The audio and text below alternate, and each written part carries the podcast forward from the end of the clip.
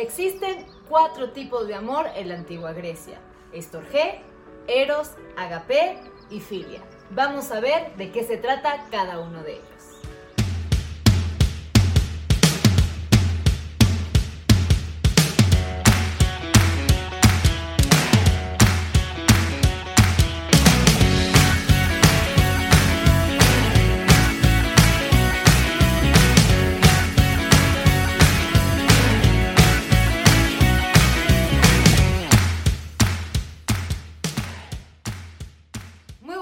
Buenas tardes, buenas noches. Sean bienvenidos a otro episodio de Kairos Podcast. Aquí otra vez con su host, Michelle Nadine. Y vamos a ver cuatro tipos de amor en la antigua Grecia.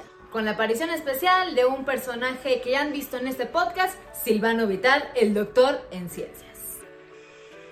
Storge tiene peculiaridades muy importantes. Primero es el principal de los amores no por mayor relevancia, sino porque es el amor pues al que estamos más acostumbrados es decir, Storges en donde aprendemos de manera natural e instintiva qué es el amor, porque suele ser el amor familiar, es decir, es a través de Storgen donde entendemos qué es lo natural a nosotros, qué es lo que nos gusta, qué es lo que no, a qué le tenemos miedo, a qué repulsión o qué es lo que buscamos, no porque sea lo que deseamos necesariamente, sino porque es a lo que estamos acostumbrados o lo que hemos visto y por tanto terminamos deseando eso que nos es natural es decir, es el amor más instintivo y natural. Eros, mejor conocido como el amor erótico o el amor sensual.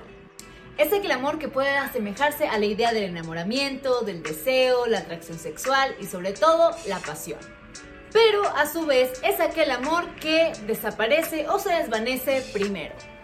Por ello en el banquete de Platón se habla de cómo debemos amar por encima de los cuerpos bellos a las almas bellas un principio que nos va a llevar posteriormente a la idea del bien o la sabiduría, es decir, amar aquellas cosas que son verdaderamente bellas.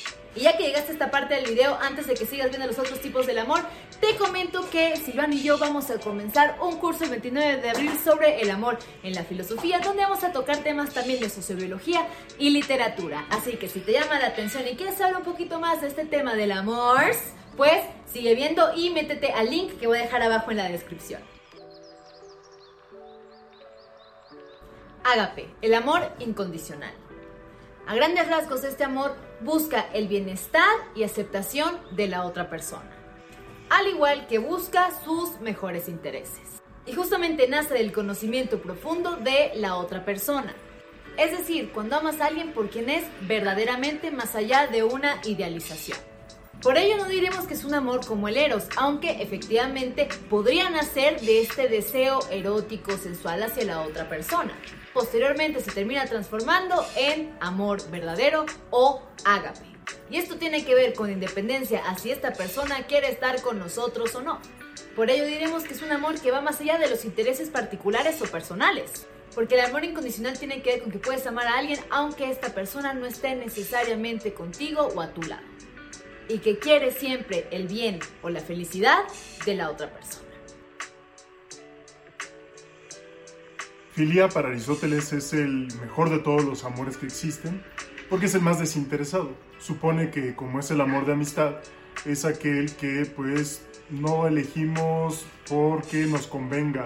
Es decir, tú no eliges verdaderamente un amigo porque te conviene. Puedes tener amigos por conveniencia, pero dice Aristóteles, esos no son realmente tus amigos o no muestran la amistad en su pureza.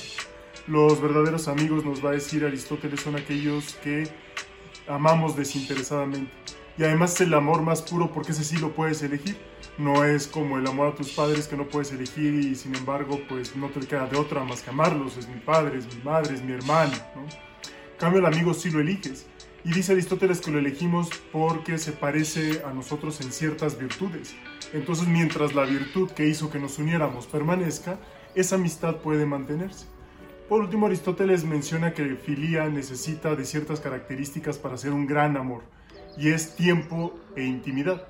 Si un amigo no te dedica tiempo y si no hay intimidad, entonces no hay amistad. Por eso los amigos de mucho tiempo son aquellos que se han dedicado tiempo y que se cuentan cosas pues que les son profundas, íntimas, relevantes. Si les gustó el video, ya saben que nos pueden seguir en nuestras redes sociales. A mí, Michelle Nadine, en Instagram como cafeidos-bajo o en TikTok como Michiblon. Al igual que pueden seguir a Silvano en su podcast El Hombre Vivo. Entonces, espero que les haya gustado y que se puedan inscribir al curso si quieren saber un poquito más de la idea del amor.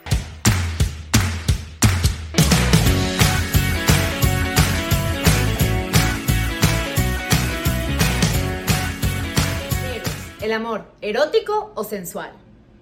Como yo.